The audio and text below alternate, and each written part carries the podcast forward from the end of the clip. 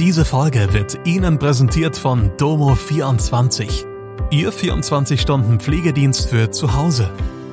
Heute noch die Unterstützung finden, die Ihre Liebsten im Pflegealltag benötigen. Besuchen Sie uns gleich unter www.domo24h.de.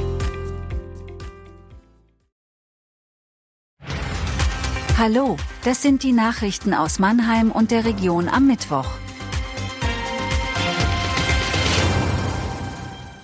Urteil nach Farbangriff auf Heidelberger Uni. 31-Jähriger wegen Vergewaltigung zu Haftstrafe verurteilt. Schon zwei Diebstähle auf Weihnachtsmärkten. Ein 27-jähriger Klimaaktivist ist am Montag in Heidelberg zu einer sechsmonatigen Haftstrafe ohne Bewährung verurteilt worden.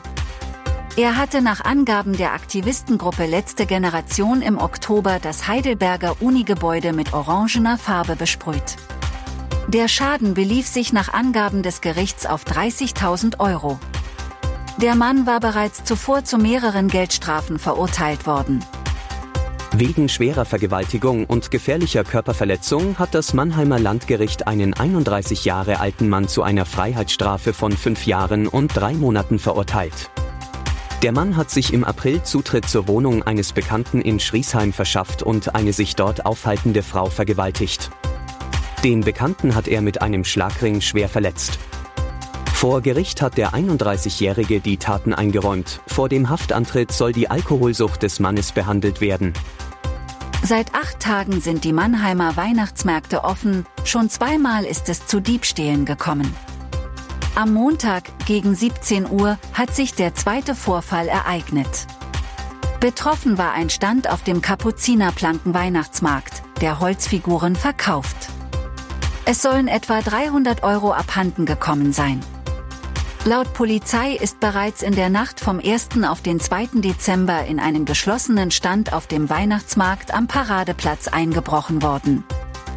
Bei einem Unfall am Dienstagabend ist eine Fußgängerin lebensgefährlich verletzt worden. Die 80-Jährige hat laut Polizei im Mannheimer Ortsteil Käfertal die Weinheimer Straße auf dem Zebrastreifen überquert. Dabei hat ein Auto sie erfasst. Die Fußgängerin ist durch den Zusammenprall mehrere Meter weit zurückgeschleudert worden. Sie kam in eine Klinik. Das war Mannheim Kompakt. Jeden Montag bis Freitag ab 16 Uhr auf allen gängigen Podcast-Plattformen.